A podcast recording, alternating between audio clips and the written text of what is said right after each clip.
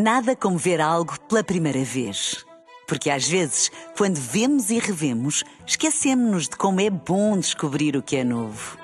Agora imagine que viu o mundo sempre como se fosse a primeira vez. Zais. Veja como se fosse a primeira vez.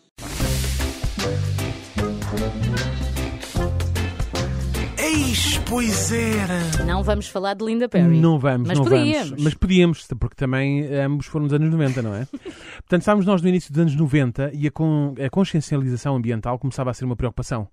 É nessa altura que Ted Turner lança a sua ideia que viria a ter um total de seis séries, eh, de seis temporadas, eh, num- totalizando um, valor de Um valor? centi- um valor, eh, um número de, desculpa, um número de 113 episódios.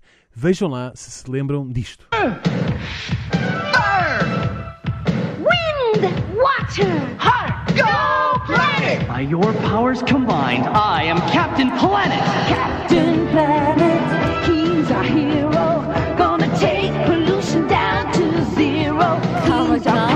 Mas isto parece o George Michael. Ele, e de facto, o Captain Planet parecia um bocadinho, tinha uma, grande- uma farta. Como é que se chama aquele cabelo aqui atrás? O, O mullet. o mullet tinha um bocadinho, sim. E era azul. eh, o George Michael não. Eh, estreou em Portugal em 1991 com o nome de Capitão Planeta. Boa. Tradução à letra. Exatamente. A série defendia a natureza, as Nações Unidas como uma organização e os conceitos de globalização e multiculturalismo. Eh, no final de cada episódio eram deixados conceitos de prevenção, civismo e não só. Portanto, era a Greta Thunberg da altura. Era. Capitão Planeta. Só que versão animada. É, é por- porque eram desenhos animados e porque era uma versão animada. Realmente a Greta está sempre com aquela cara de quem animadito. toda a gente lhe deve e ninguém lhe paga. Ah, ah, nestes desenhos animados ah, existia Gaia, que era o espírito da Terra, que acordava de um sono de 100 anos. Né? Estava a dormir há 100 anos, coitado, acontece-me Devia ter imensas muita vezes. remela. E depa- Segue, segue. e depara-se com a destruição. A ramela da Gaia era no fundo aquela espuminha das ondas, não é? E depara-se com a destruição do planeta por uma humanidade insensível que somos nós. Uhum. Temendo pelo futuro da Terra, muito Gaia.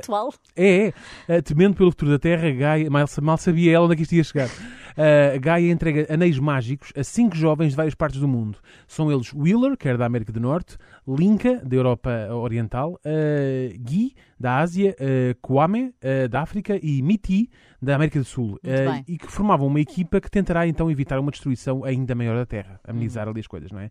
Ao colocar os anéis nos dedos, os jovens são transportados para a casa de Gaia, a Ilha de Esperança, um paraíso tropical de poluição zero e longe da civilização. Ai, uau. Lá a Gaia ensina aos seus pupilos os segredos da natureza, desenvolvendo os seus próprios poderes e cada um deles identifica-se com os quatro elementos básicos, básicos, não é? Que é a terra, o fogo, a água e o vento. Uhum. E depois há um elemento novo e muito especial, que é o coração. Ah, parece mesmo um livro infantil. Sim, este simboliza- simbolizava a compaixão necessária para salvar a Terra. Hum. Através dos anéis mágicos, os nossos heróis aprendem a direcionar os seus poderes para a sua missão e salvar a Terra. Só falta o Frodo. Frodo, quase. e a questão depois, então, o que, é que, o que é que sucedia? Sucedia que quando eles uniam os seus poderes, raios de luz saíam dos seus anéis e encontravam-se para criar uma nuvem. Raios e trovões rasgavam o céu e diante deles, um novo herói emergia da Terra. Era ele, o Capitão Planeta! Ai, que bem!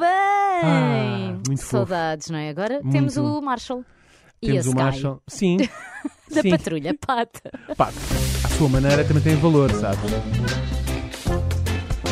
Eis, pois era.